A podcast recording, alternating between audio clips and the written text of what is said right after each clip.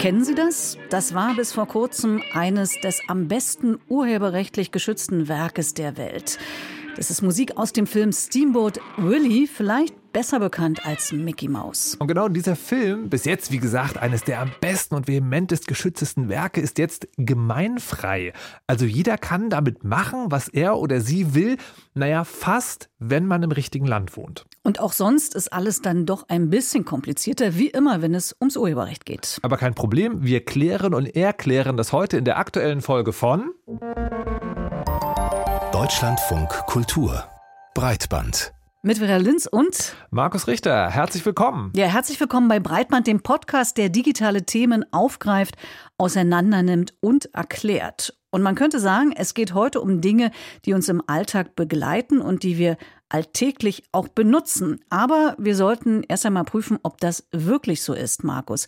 Mickey Mouse kennen wir alle, aber wie stehst du gerade zu sozialen Netzwerken? Ja, schwieriges Thema ja gerade, ne? obwohl es ja jetzt seit äh, Twitter X auf dem absteigenden Ast ist, wird es schwer für mich. Manchmal fühlt es sich fast schon so an, als ob etwas zu Ende geht, das schon immer da war. Aber deswegen freue ich mich darauf, dass wir heute darüber sprechen werden, dass es soziale Netzwerke schon immer gab und sie sich aber auch immer wieder ändern. Und deswegen werfen wir heute mal einen Blick zurück, wie Social eigentlich in den 90ern aussah. Aber letzte und wichtigste Alltagsfrage für den Einstieg für dich wäre, wie weit ist dein Smartphone gerade von dir weg? Ja, du siehst es nicht, wer Monitore zwischen uns stehen, aber es liegt ungefähr, lass mich schauen, 40 Zentimeter äh, von okay. mir entfernt. Und das ist keine große Überraschung, denn. Wir haben es alle immer dabei. Ich habe es immer dabei. Es begleitet die meisten von uns vom Aufwachen bis zum Schlafen. Es ist immer da, bei der Arbeit, bei der Freizeit und auch in den intimsten Momenten, bei den meisten von uns nicht so richtig weit weg. Und wir machen uns kaum Gedanken darüber, wie es funktioniert, weil es eben einfach funktioniert. Und wenn es nicht mehr funktioniert, dann kaufen die meisten von uns einfach ein neues Smartphone. Es ist da, aber es ist irgendwie auch unsichtbar. Was sicherlich daran liegt, dass Technik immer kompakter und intransparenter wird. Früher waren ja äh, Computer große Maschinen, die aus einzelnen zu greifenden und begreifenden Teilen bestanden. Heute sind Laptops und eben Smartphones ein Ding, das sowohl von Hardware als auch von Software und normalen Nutzerinnen verschlossen ist. Umso schlimmer ist es dann, wenn Smartphones gehackt werden. Dass das überhaupt passieren kann, dürfte für die meisten von uns weit weg sein. Und wenn man mal davon absieht, dass sich jemand aus dem näheren Umfeld Zugang zum Gerät verschafft, aber das ist ein anderes, kein technisches Problem, und genau dieses Hacking ist aber passiert. Die feindliche Übernahme des eigenen Gerätes kann passieren und ist passiert. Genau, im Oktober hat das US-amerikanische Technologieunternehmen Apple mehr als 20 indische Journalisten und Oppositionspolitiker darüber informiert, dass ihre Telefone mit Spionagesoftware infiziert sind. Und daraufhin hat das Sicherheitslabor von Amnesty International die Smartphones von Betroffenen untersucht und Spuren der Spyware Pegasus sichergestellt. Diese Überwachungssoftware der israelischen Firma NSO Group setzt sich in den Geräten fest und das ohne dass die Nutzer einen Link anklicken. Und weil das für uns ein eher sehr abstraktes und vielleicht sogar unvorstellbares Gefühl ist, haben wir unsere Reporterin Antje Stiebitz gebeten, mit den Leuten zu sprechen, die davon betroffen waren, nämlich Journalisten aus Delhi. Siddharth Vardarajan diskutiert im Redaktionsbüro der indischen Nachrichtenseite The Wire über eine geplante Geschichte. Der Journalist und Mitbegründer des regierungskritischen Newsportals ist seit 2018 bereits mehrfach ins Visier der Spionagesoftware Pegasus geraten und im November wieder. Wir hatten angenommen, dass die negative Publicity und das Interesse des Gerichts dazu führen würde, dass sich die Regierung zurückzieht. Wir dachten, dass sie klüger geworden sind. Also war ich verblüfft, als mich Apple kontaktierte. Denn damit war klar, dass es wieder passiert. Apple hatte im Oktober mehr als 20 Personen gewarnt, dass sie möglicherweise ausspioniert werden. Unklar hingegen sei, wie viele Informationen Pegasus habe sammeln können, sagt Siddharth Vardarajan. Und vor allem welche hat die Software E-Mails und Nachrichten-Apps wie WhatsApp oder Signal mitgelesen oder auch Vadarajans Telefongespräche abgehört und auf das Mikrofon und die Kamera seines Handys zugegriffen. Der Einsatz von Spyware, betont der Journalist, sei eine Gefahr für Pressefreiheit und demokratische Grundrechte. Journalisten seien künftig gezwungen, ihre Arbeitsweise umzustellen. Don't Nutze nicht mehr das Telefon, um mit jemandem zu sprechen. Verabrede dich lieber persönlich. Nimm das Telefon zu einem solchen Treffen nicht mehr mit. Je analoger man arbeitet, desto weniger erfolgreich ist die digitale Überwachung. I think the harder it is for this kind of digital surveillance to succeed. Anruf bei Anand Mangnale, der als Südasien-Redakteur für das globale Netzwerk The Organized Crime and Corruption Report Project arbeitet. Die Pegasus-Software befand sich rund einen Monat auf seinem Smartphone. Dann informierte ihn das Sicherheitsteam des Netzwerks. Anand Mangnale geht davon aus, dass der Spionageangriff mit seiner Recherche über die Adani Group, einem multinationalen Unternehmen, zusammenhängt. Eigentlich sollte das die Regierung nicht interessieren, aber Adani und die indische Regierung scheinen sich nahe zu stehen. Die Informationen, die Pegasus auf dem Telefon des investigativen Journalisten gefunden haben könnte, können nicht gegen ihn verwendet werden, da sie illegal gesammelt wurden. Dennoch für Anand Mangnale wiegt der Eingriff in seine Privatsphäre schwer. Wir nehmen immer an, dass so etwas passieren kann, aber es ist ein völlig anderes Gefühl, wenn es dann wirklich passiert. Ich war wirklich verärgert. Doch eins ist für den 36-Jährigen klar, von seiner journalistischen Arbeit hält ihn die Spionageattacke nicht ab. Aber dafür ist es natürlich hilfreich zu wissen, wie man entdecken kann, ob das eigene Smartphone gehackt worden ist und vielleicht, was man eventuell dagegen tun kann. Ja, das ist eine Frage, die gar nicht so trivial zu beantworten ist. Äh, viel schwieriger als bei Computern zum Beispiel. Für die gibt es ja zum Beispiel frei und einfach zugängliche Programme, mit denen man Sicherheitsüberprüfungen durchführen kann. Und es ist relativ einfach, Backups zu machen, auf die man dann auch leicht zugreifen kann. All das ist bei Smartphones anders. Sowohl die Hardware als auch die Software, allen voran das Betriebssystem, sind Blackboxen. Man kann also nicht reingucken, man weiß als Nutzerin nicht so richtig, was passiert. Man hat keinen Zugriff und man kann nicht mal eben einen Virenscanner drüber laufen lassen. Oder anders gesagt, man braucht professionelle Hilfe. Und die kam äh, bei dem Fall in Indien unter anderem vom Digital Security Lab der Reporter ohne Grenzen. Das Digital Security Lab richtet sich an JournalistInnen, die befürchten, digital ausgehorcht und angegriffen zu werden. Interimsleiter des in Berlin sitzenden internationalen Projekts ist Viktor Schlüter, der jetzt bei uns im Studio ist. Herzlich willkommen. Hallo, danke für die Einladung. Die Angriffe auf die Journalisten in Indien wurden ja von Amnesty International und der Washington Post recherchiert. Das Digital Security Lab hat dabei geholfen. Was haben Sie gemacht da? Wir haben, also man muss, glaube ich, am Anfang anfangen. Da hat ja Apple äh, Menschen benachrichtigt und gesagt, hier, es könnte ähm, einen Angriff gegeben haben. Und dann haben sowohl die Leute von Amnesty Tech als auch wir ähm, erstmal da Menschen vor Ort äh, unterstützt, ähm, Daten aus ihren Geräten rauszubekommen, zu extrahieren. Das ist der erste Schritt und äh, diese Daten dann eingesammelt und dann teilweise auch, haben wir auch mit den Daten zusammen analysiert. Teilweise hatten die Daten, die wir nicht haben und haben uns dann das angeguckt. Mhm. Genau. Warum ist es so wichtig, digitale Angriffe auf PressevertreterInnen weltweit sichtbar zu machen? Wenn man es nicht tut, mhm. dann bleibt es völlig im Verborgenen. Also ich würde sagen, es gibt kaum eine Art, die Pressefreiheit einzuschränken oder Journalismus anzugreifen, der so perfide wirken kann und so gut im Verborgenen bleiben kann, wie Angriffe auf solche Smartphones, ähm, weil die sonst einfach nicht sichtbar werden. Und das ist die Sache, die wir tun wollen. Wir wollen diese sonst eigentlich ungesichtbaren Angriffe, die wollen wir sichtbar machen und damit den Betroffenen die Chance geben, Gerechtigkeit einzufordern, die Leute anzuklagen, anzuzeigen, vielleicht auch in Gerichtsverfahren, äh, die das getan haben. Mhm. Es ist ja nicht nur ein Angriff auf Journalismus, es steht ja auch noch der Verdacht im Raum. Also Apple hat es gesagt, wahrscheinlich staatlich geförderter Angreifer, dass diese Spähsoftware gegen die indischen Journalisten vom eigenen Staat, vom eigenen Land eingesetzt wurden. Ist das ein Ausnahmefall oder wer setzt sowas noch ein? Das Problem ist, das kann man jetzt abschließend überhaupt nicht sagen. Ich gehe mal davon aus, das Dunkelfeld ist riesig und niemand auf der Welt hat insgesamt einen wirklich guten Überblick aber, aber ähm, gibt es schon Fälle, die bekannt wurden? Ja, das gibt es immer wieder. Also es gibt es immer wieder, dass äh, eigene Staaten ähm, ähm, entweder im Exiljournalismus im Ausland angreifen oder auch im eigenen Land. Ähm, ja, das ist leider keine seltene Sache. Und das Problem ist eben, dass ähm, es äh, ohne, ohne Hilfe von zum Beispiel uns oder anderen Teams ähm, die Personen eigentlich keine Chance haben, erstens zu erkennen, dass das passiert ist und zweitens auch beweisen zu können, weil das Problem ist sonst, man kann ja schnell sagen, ja, ich wurde gehackt, sagen alle, ja, ja, klar, ich auch. ähm, ja, deshalb ist das, glaube ich, wichtig. Wir haben jetzt hier das Beispiel aus Indien besprochen, unter anderem, aber wie sieht es eigentlich hier in Europa aus? Da haben wir den European Media Freedom Act, da wurde eigentlich gefordert und diskutiert, dass es verboten werden soll, komplett, dass man Spyware auf Smartphones installiert. Ist jetzt auch so halb verboten, aber es gibt immer noch ein Schlupfloch bei, mit Blick auf Sicherheitsinteressen der Länder. Also es geht noch. Wie ist die Situation in Europa aus Ihrer Sicht? Auch das kann ich jetzt natürlich sehr schlecht überblicken, weil wir auch da ausgehen, das Dunkelfeld ist riesig. Aber man muss nicht auf andere Kontinente gucken, hier aus Berlin, um solche Fälle zu finden.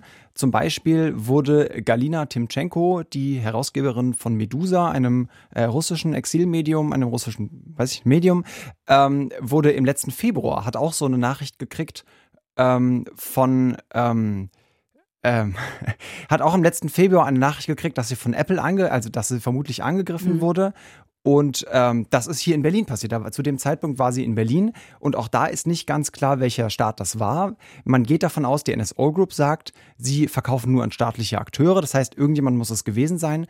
Aber ein großes Problem ist eben, dass man dadurch, dass es diese Firmen gibt, gar nicht weiß, welcher Staat hat das beauftragt. Mhm. Also in den Fällen, die wir jetzt alle gesprochen haben, ist es also, da stehen wahrscheinlich Staaten dahinter und Firmen, die darauf spezialisiert sind, so etwas zu machen. Das führt zu der Frage, sind es jetzt sozusagen nur ganz gezielte Angriffe, die auf einzelne, ganz ausgewählte Personen durchgeführt werden? Oder ist das aus einer Sicherheitsperspektive etwas, das kann eigentlich auch jedem von uns und auch in so einer Art Drive-by-Angriff, also ich kann zufällig auch gehackt werden auf dem Smartphone. Ist sowas auch möglich? Also ich würde sagen, in der aktuellen Situation gehe ich davon aus, dass das eher gezielt ist, mhm. weil das vermutlich, ich meine, wir kennen die Verträge nicht, mhm. vermutlich auch einfach immer jeweils Geld kostet. Das heißt, es muss einem Staat, einem Sicherheitsakteur erstmal das nötige Geld wert sein, um jetzt diese einzelne Person damit anzugreifen. Äh, also Geld im Sinne von viel Geld? Ich würde gerne diese Verträge sehen und dann okay. könnte ich dir das, könnte ich Ihnen das genauer sagen. Mhm. Aber ich, ich, würde mal Peilungen ausgehen von, also da sind meistens, wenn ein, ähm, ein Staat sowas einkauft, geht es schon um Millionenbeträge. Mhm. Wie viele Geräte damit dann jetzt konkret ähm, attackiert werden können, das ist natürlich auch wieder nicht ganz klar. Aber das ist keine Sache, also es, es geht nämlich um Centbeträge. Mhm. Was wäre denn oder was sind eindeutige Zeichen, die als Indiz gelten können, dass mein Smartphone zum Beispiel infiziert ist? Wie kriege ich das mit? Ja, das ist ein großes Problem. Es wäre sehr schön, wenn es die gäbe. Und wenn es die gäbe, dann wüssten wir auch sehr viel besser, wie viele Smartphones tatsächlich angegriffen werden und wie groß das Problem ist. Dass äh, die Situation ist, dass die Unternehmen, die diese Software herstellen, die ähm, Handys angreifen, wie zum Beispiel die NSO Group, die geben sich natürlich sehr viel Mühe dass das nicht so einfach möglich ist. Und deshalb sind alle Zeichen, bei denen man vielleicht intuitiv denken könnte, sie würden darauf hinweisen, dass das eigene Handy kompromittiert ist, leider nicht aussagekräftig. Das ist weder meine Batterie geht schnell leer, noch mein Bildschirm hat sich eingefroren, als ich mein Handy benutzt habe. Letztlich hat man als betroffene Person eigentlich keine Chance, es sei denn, man wendet sich an ein, an ein Team wie zum Beispiel an uns. Das heißt, äh, wenn ich potenziell in Gefahr bin, macht das ja die Sache noch so ein bisschen paranoider und sie geben ja auch Vorträge oder halten Vorträge dazu oder geben auch Workshops dazu, wie man selber herausfinden kann, ob jemand Spyware auf einem Smartphone installiert hat. Wir haben jetzt sozusagen nicht die zwei Stunden Zeit oder wie viele Stunden auch immer das dauert, um es wirklich zu lernen, aber ganz kurz. Wie geht das? Also wie geht, es scheint ja doch noch einen Weg zu geben zwischen das Smartphone ist eine komplette Blackbox und es gibt ein einfaches Programm, was ich nur klicken muss. Wie macht man sowas?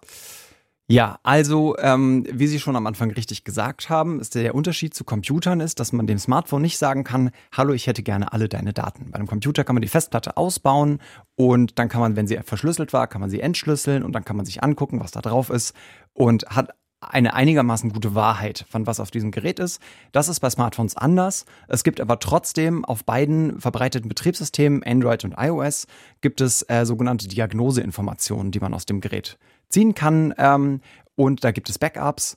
Und ähm, aus diesen, also mit diesen Daten, da kriegt man ähm, einen einigermaßen guten Überblick, was auf diesem Gerät passiert ist in der Vergangenheit. Und das äh, erlaubt es einem äh, besser nachvollziehen zu können, äh, was da passiert ist. Und dann kann man anhand von diesen Sachen gucken, ob vielleicht Spionagesoftware, die in der Vergangenheit auf diesem Gerät aktiv war, irgendwo Spuren hinterlassen hat. Und das ist der Weg, ähm, wie, man, wie man auf solche Sachen treffen kann. Und ähm, das habe ich auch in einem Vortrag neulich erklärt. Wir unterscheiden da zwischen Primär- und Sekundärfunden. Bei Primärfunden, da muss man wirklich zeigen können, okay, wo kam die Spyware her, von wem kommt sie und ähm, welche Spuren hat sie hinterlassen. Und wenn man solche Fälle kennt, dann kann man auch teilweise, wenn man nur kleinere Spuren findet, die aber ganz eindeutig zuordnen kann und klar beweisen kann, diese Spur kann nicht von einem normalen Gebrauch des Geräts kommen, dann kann man auch damit nachweisen, dass Spionagesoftware auf dem Gerät war. Und wenn ich jetzt Vorsorge treffen will, da sagt man ja immer, äh, Updates ist wichtig, Backups sind wichtig. Äh, kann man noch mehr machen, um äh, Vorsorge zu treffen? Ja, ich glaube, also eigentlich nicht, aber vielleicht muss man diesen Punkt mit den Updates nochmal stärker äh, ausführen, ähm, weil das ist, ich würde mal sagen, die Sache, die größtenteils falsch läuft. Es laufen so viele Menschen mit einem Android-Gerät rum, was keine Sicherheitsupdates mehr kriegt. Und das ist, muss man sagen, eigentlich recht gefährlich. Denn ähm, sobald Geräte keine Sicherheitsupdates mehr kriegen, ist dann ein Sicherheitsupdate, wenn es ein weiteres gäbe oder eine Sicherheitsschwachstelle gefunden wird, die bleibt halt offen. Das heißt, die können dann alle Leute angreifen. Und das passiert recht häufig, dass es für Android-Geräte, die Menschen noch viel benutzen, einfach bekannte Schwachstellen gibt, die man einfach so angreifen könnte und ähm, das kann man sich vorstellen wie das Pflaster. Das ist so, für jede Art von Mückenstich, den man verhindern möchte, gibt es eine Art von Pflaster. Und dann wird aber für, für diese Art von deinen Arm, werden diese Pflaster nicht mehr hergestellt mhm. und dann hat man keine Chance, sich dagegen zu schützen. Und das natürlich aus einer Nachhaltigkeitsperspektive absolut traurig. Aber diese Geräte sollte man nicht mehr benutzen. Ähm, und immer, immer darauf achten, äh, dass man alle verfügbaren Sicherheitsupdates installiert hat, weil äh, sonst macht man es tatsächlich Menschen äh, viel zu einfach, das anzugreifen. Und ähm, dann äh, kann man vielleicht noch kurz erklären, also eigentlich einen richtig guten Schutz bieten nur auf iOS, gibt es den sogenannten Blockierungsmodus auf Deutsch, den empfehlen wir. Und in der Android, im Android-Universum ähm, gibt es äh, von Google Nexus Handys, die mit Graphene OS. Das sind eigentlich die einzigen zwei Optionen, ein Smartphone zu benutzen, wo wir sagen, das, das hat ein einigermaßen akzeptables Schutzniveau. Das heißt, JournalistInnen müssen immer auf dem Laufenden bleiben, nicht nur inhaltlich, sondern auch technisch, hat uns Viktor Schlüter gerade erklärt, Interimsleiter des Digital Security Lab von Reporter ohne Grenzen. Vielen Dank. Gerne, danke. Steamboat Willie. Dieser Name sagt vielleicht nicht jedem was. Und ich bin mir auch nicht ganz sicher, ob dieser Filmausschnitt hier schon jedem weiterhilft oder jeder. Baby. Mal gucken. Ah, ob man noch jemand hört, einen Menschen. Naja, halt, ne? Mensch ist auch irreführend, denn äh, wenn man sagt äh, Mickey Mouse, dann macht das tatsächlich, glaube ich, bei den meisten Klick. Denn Mickey Mouse kennen wohl alle. Es ist eine der berühmtesten Kunstfiguren der Welt aus dem Hause Disney. Und Steamboat Willie ist der erste Zeichentrickfilm mit Mickey Mouse. Der kam 1928 raus und ist seit diesem Jahr, also seit 2024, in den USA gemeinfrei. Damit ist es erlaubt, alles damit zu machen, was man will. Zum Beispiel auch Remakes, Spin-offs oder Adaptionen anzufertigen und diese auch kommerziell zu nutzen. Ja, und wann etwas gemeinfrei ist, das hängt vom Urheberrecht ab und das ist klar kompliziert. Deshalb haben wir darüber mit Lukas Metzger gesprochen. Er ist Rechtsanwalt und spezialisiert auf Urheberrecht und aktiver bei Wikipedia. Wie gesagt, Steamboat Willie ist seit 1.1. dieses Jahres gemeinfrei. Als erstes haben wir deshalb Lukas Metzger gefragt, was denn daraus bisher gemacht wurde. Tatsächlich haben sich in den letzten Monaten des Jahres 2023 Künstlerkollektive auf der ganzen Welt in Stellung gebracht, um Comic-Strips und tatsächlich auch äh, Musikvideos und äh, verschiedenste Kunstwerke aus ganz verschiedenen Genres zu kreieren, eben mit diesem alten schwarz-weiß Mickey, der mit der langen Nase, eben der von 1928. Jetzt also in Stellung gebracht, das hört sich jetzt sagen, wie ein großes Event an. Das kann man natürlich verstehen, wenn es um Mickey Mouse geht. Aber kann man ein bisschen allgemeiner sagen, welche Art von Kultur entsteht eigentlich dadurch, dass kreative Werke in die Public Domain kommen, also gemeinfrei werden? Kunst besteht immer daraus, Bestehendes zu rezipieren, man sagt zu remixen. Aber es gibt natürlich Kunstrichtungen, in denen das noch viel mehr Teil des Selbstverständnisses der KünstlerInnen ist, also wenn man an Hip-Hop oder so weiter denkt. Und Online-Kunst in jeder Hinsicht natürlich auch basiert noch viel mehr eben auf der Wiedergabe von bestehenden Kunstwerken. Ursprünglich sollten die Rechte für Steamboat Willi ja schon 1984 ablaufen. Warum ist das erst jetzt, 40 äh, Jahre später, passiert? Äh, die, wenn man so will, Urheberrechtsindustrie hat es eben viele Male geschafft, die ursprüngliche Schutzfrist zu verlängern. Also 1984 war schon die verlängerte, die mehrfach verlängerte Schutzfrist und die wurde dann noch weiter verlängert. Und irgendwann hat dann der Gesetzgeber gesagt, so, jetzt ist aber wirklich Schluss. Der amerikanische Gesetzgeber, in dem Fall eben 95 Jahre nach der ersten Veröffentlichung, wird es dann gemeinfrei. Das heißt, man kann es einfach so äh, verlängern, dass man ein Gesetz hat, wie lange etwas gemeinfrei ist und dann sagt man einfach, okay, wir hängen noch ein paar Jahre dran? Das ist in der Geschichte tatsächlich in fast allen Ländern auf der Welt immer wieder passiert, dass genau die Schutzfrist so entsprechend verlängert wurde und die UrheberInnen dann quasi als Geschenk eine Erweiterung ihres Schutzes äh, erlangt haben. Warum hat es denn Disney diesmal nicht geschafft, die Urheberrechtsfreiheit nochmal hinauszuzögern? In den letzten Jahren hat sich einfach die Zivilgesellschaft zu diesem Thema viel besser organisiert und hat PolitikerInnen darüber aufgeklärt, wie wichtig es ist, auch eine starke Gemeinfreiheit im Urheberrechtsgesetz zu verankern und die lange Schutzdauer im Urheberrecht nicht noch weiter zu verlängern. Und andererseits hat die Urheberrechtsindustrie momentan, das ist vielleicht ein äh, pikantes Detail, in den USA in der Politik einen bisschen schweren Stand, weil zum Beispiel die Republikaner diskutieren, ob Disney-Filme in letzter Zeit nicht zu links geworden seien. Ich finde das natürlich verrückt, aber da sieht man mal, wie sowas wie das Urheberrecht ganz, ganz schnell dann auch sehr, sehr politisch werden kann. Und womit ist zu erklären, dass Steamboat Willie eben in den USA jetzt gemeinfrei ist, aber in Deutschland nicht? Deutschland und die EU und eigentlich alle anderen Länder auf der Welt außer die USA rechnen anders. Die fangen nicht an zu rechnen mit dem Zeitpunkt der Veröffentlichung eines Werks, sondern mit dem Tod des Urhebers, der Urheberin und beginnen dann eine gewisse Zahl von Jahren zu rechnen. In der EU sind es aktuell 70 Jahre nach dem Tod. Es waren aber auch schon mal nur 25. Also auch bei uns ist diese Frist schon mehrfach verlängert worden. Dafür sind in Deutschland Kompositionen des Musikers Django Reinhardt gemeinfrei geworden.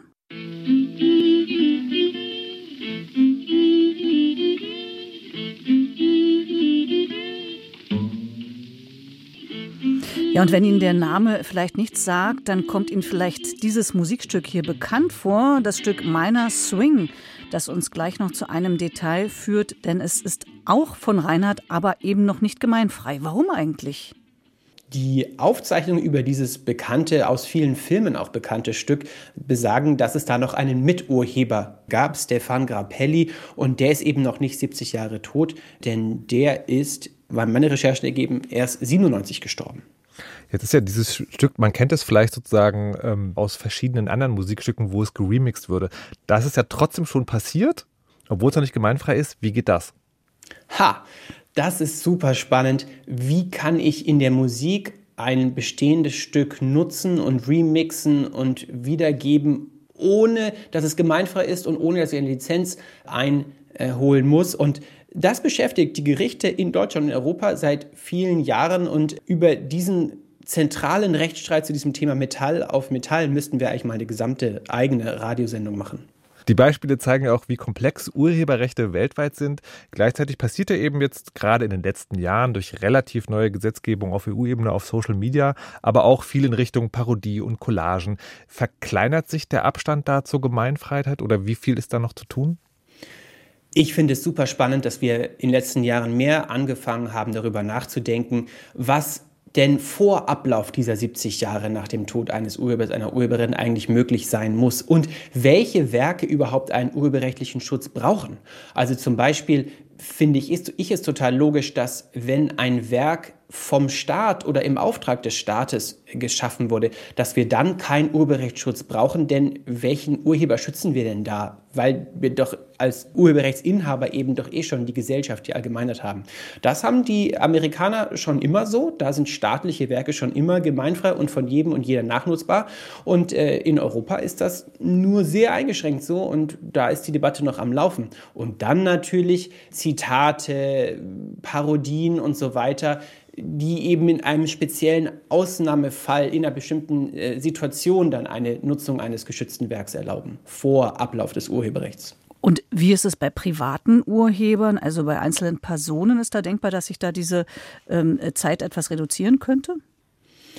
So sehr ich es mir wünsche, glaube ich nicht, dass aktuell an diesen 70 Jahren nach dem Tod eines Urhebers, einer Urheberin gerüttelt wird. Aber es gibt viele laute Stimmen und auch berufene Stimmen, die sagen, wir wollen vielleicht doch zu den 50 Jahren zurück, auf die man sich übrigens auch mal international in einem völkerrechtlichen Vertrag geeinigt hatte sagt Lukas Metzger, Rechtsanwalt und Aktiver bei Wikipedia. Und man sieht, das Urheberrecht ist nichts Feststehendes. Es ist auch, was die Gemeinfreiheit betrifft, in Bewegung und kann und muss immer wieder neu ausgehandelt werden. Und ich persönlich finde, Markus, das ist eigentlich eine gute Nachricht, weil man sieht, es ist in Bewegung, man kann es verändern und man kann, wenn man der Meinung ist, es ist ungerecht, äh, versuchen, eine andere Regelung zu erwirken. Wie siehst du das? ja, ich bin so ein bisschen zögerlich, weil, ne, also, bei, also gerade bei Digitalthemen, über die wir hier berichten, zeichnet sich ja oft ab, dass zivilgesellschaftliche AkteurInnen oder AktivistInnen sagen, naja, aber der Kampf gegen die Lobby, der ist schon schwierig, weil die so viel Geld hat. Und das ist natürlich gerade im Urheberrechtsbereich steckt da eben auch eine riesen finanziell schwere Lobby hin. Auch äh, wenn Lukas Metzger jetzt gerade sehr optimistisch war. Ich würde es mir auch wünschen, aber ich bin so ein bisschen skeptisch, dass, wenn es immer wieder diskutiert wird, dass mhm. es auch immer wieder zum Guten endet und hätte eher sozusagen, dass es mal festgeschrieben wird in einer offenen Art und Weise und das andere, was mich auch skeptisch macht, ist, dahinter steckt ja auch die Frage, ne, also nicht nur die toten Künstler, sondern auch die lebenden KünstlerInnen, wovon leben die eigentlich? Und ist für die gut, wenn alles immer sofort gemeinfrei ist oder von KI-Generatoren vielleicht einfach so verwurstet werden? Also das ist so eine riesige Diskussion und ich bin leider ein bisschen skeptisch. Mhm. Also ein Thema, das man durchaus auch ambivalent sehen kann. Vielleicht noch diese Information um das Ganze abzuschließen, im kommenden Jahr 2025, äh, für alle Fans vielleicht interessant werden dann zum Beispiel die Werke des französischen Malers Henri Matisse gemeinfrei, neben Pablo Picasso einer der bedeutendsten Künstler der klassischen Moderne. Wohin entwickelt sich Microblogging in diesem Jahr? Darüber hatten wir im Dezember schon gemutmaßt, denn mit Twitters Verwandlung in X hatte das Netzwerk ja stark an Bedeutung verloren. Neue Netzwerke sind dafür bekannter geworden, Mastodon, Blue Sky und auch Threads von Meta. Und da fragt man sich natürlich, welches Netzwerk wird bestimmend sein und vielleicht an die Stelle von Twitter rücken? Und auch Netzwerke entstehen und verschwinden. Und das ist anscheinend gar nichts Ungewöhnliches. Und wenn man etwas weiter zurückgeht, fallen einem vielleicht sogar MySpace oder StudiVZ ein. Soziale Netzwerke gab es aber nicht nur vor der Zeit dieser großen Plattform, sondern sogar schon vor der Zeit des World Wide Web. Damals haben sich Menschen in sogenannten Bulletin Boards oder Mailbox-Systemen über das Internet kommuniziert und getroffen. Ja, und wer ein Modem hatte und eine freie Telefonleitung, der konnte mit der richtigen Software auf andere Computersysteme zugreifen und dort Texte lesen oder speichern. Jenny Gensmer hat eine Frau getroffen, die in den 90er Jahren ein Shootingstar der digitalen Bohème war, weil sie in New York eines der ersten profitablen sozialen Netzwerke gebaut hat. Stacey Horn schreibt an ihrem neuen Roman, als ich sie in ihrer Wohnung in Manhattan besuche. Blick über die Dächer, im Hintergrund das One World Center. Vor 30 Jahren war dieser Raum gefüllt mit Computerbildschirmen, Modems und Telefonkabeln. Das hier ist noch von den Kabeln übrig, die ich in meiner Wohnung hatte. Sie verliefen durch das ganze Wohnzimmer bis nach da hinten zu den Modems.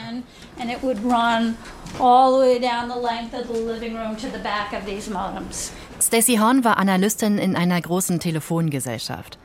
Sie wusste, dass diese Kabel mehr konnten, als nur zwei Menschen miteinander zu verbinden, damit sie analog reden konnten.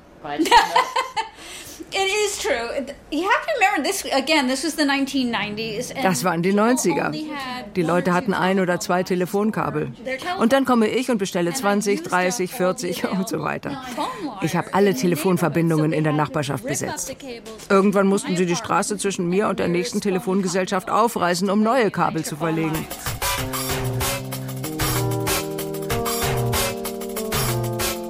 Stacy möchte The Well nach New York holen. Die berühmte Online-Community aus San Francisco, in der sie Stunden, Tage, Nächte lang in Gesprächen versunken ist. Und danach ein Vermögen für die Telefonrechnung zahlen musste. Nun braucht sie Geld für ihr eigenes, ihr New Yorker Mailbox-System. Aber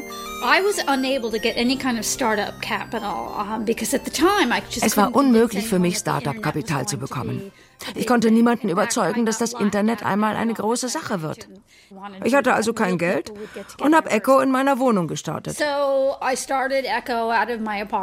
Immer mehr Mailbox-Systeme werden kommerziell in dieser Zeit. Auch Stacy entscheidet sich für einen Zugang gegen Bezahlung. Sie wollte eine Community und ein Business. Einen digitalen Salon.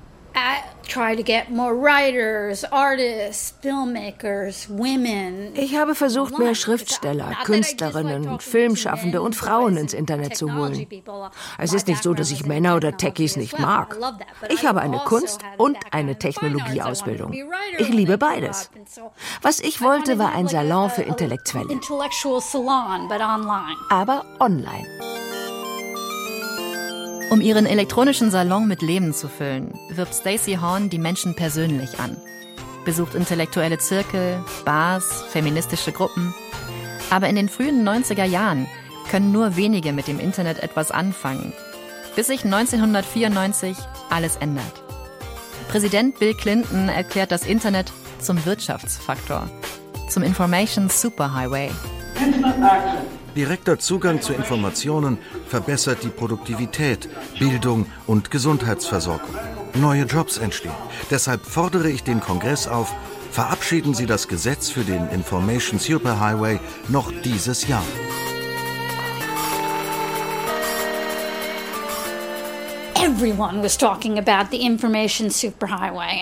Alle haben über diesen Information Superhighway geredet. Und wenn ich wieder vor einer dieser Gruppen gestanden habe, habe ich gesagt, dieser Information Superhighway, von dem ihr die ganze Zeit hört, Echo ist eine Haltestelle darauf. Wenn ihr Echo-Mitglieder werdet, dann zeige ich euch, wie ihr ihn erkunden könnt. Ich habe Workshops in meiner Wohnung gegeben. Und von da an begann Echo zu wachsen. Die Zeitungen nennen sie Cyber Goddess, Queen of Cyberspace. Echo wird Avantgarde. Hier trifft sich die Intelligenzia der Stadt, redet über Bücher, Filme, New York und Gossip.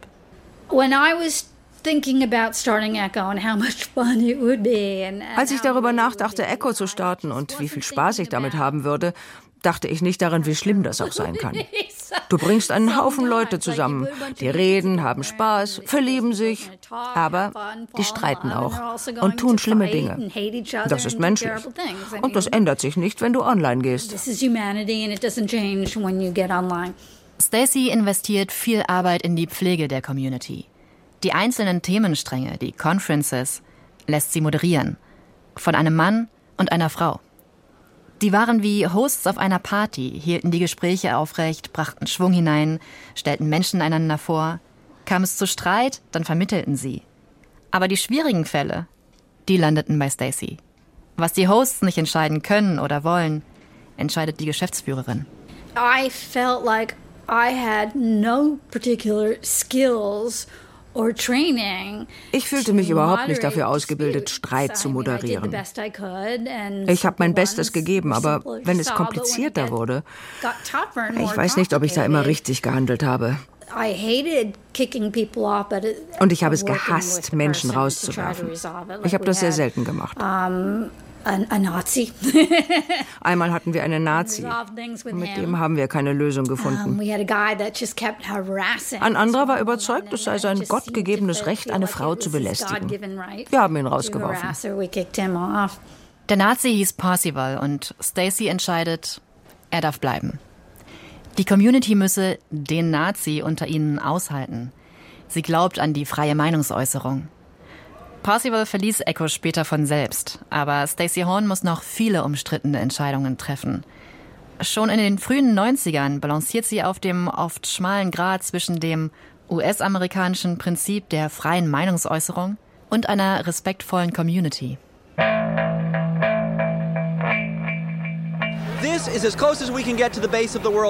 Um die Jahrtausendwende dann wird diese Community in ihren Grundfesten erschüttert. Erst platzt die Dotcom-Blase, dann kommt 9-11. Boom. And I looked up and there was a hole in the World Trade Center. Stacey Horn sieht das brennende World Trade Center von ihrem Fenster aus und teilt die Nachricht bei Echo. Manche erfahren hier zuerst von der Katastrophe. An die Stelle der Mailbox-Systeme rücken die sozialen Medien des Plattformkapitalismus. Stacey Horn kümmert sich trotzdem noch um die Infrastruktur von Echo. Ein paar hundert Leute nutzen sie noch. Aber wer kümmert sich um die global vernetzten Communities bei Facebook, X oder TikTok? Anders als bei Echo ist Inhaltemoderation heute alles andere als Chefinnensache. Jenny Gensmer über eine Community, die sich online getroffen hat, noch bevor es das World Wide Web gab. Die Geschichte von Stacey Horn ist Teil eines Features, äh, das Sie in der DLF Audiothek finden können. Und dieses Feature zeigt, dass es ein ganzes Netzwerk von Frauen im frühen Internet gab, die das Netz für andere zugänglich gemacht haben. Und es zeigt damit auch, dass der Stereotyp vom ausschließlich männlichen Nerd, der das frühe Netz geprägt hat, totaler Quatsch ist. Und Sie finden das Feature von Jenny Gensmer unter Silicon Alley in New York, wie Frauen das Internet prägten. Empfehlen Sie uns gerne auf allen gängigen Podcast-Plattformen und auf der Podcast-Plattform Ihrer Wahl. Und das soll es von uns heute gewesen sein. Und uns, das sind in diesem Fall Markus Richter und, und Vera Linz. Und, und wir, sagen, sagen Tschüss.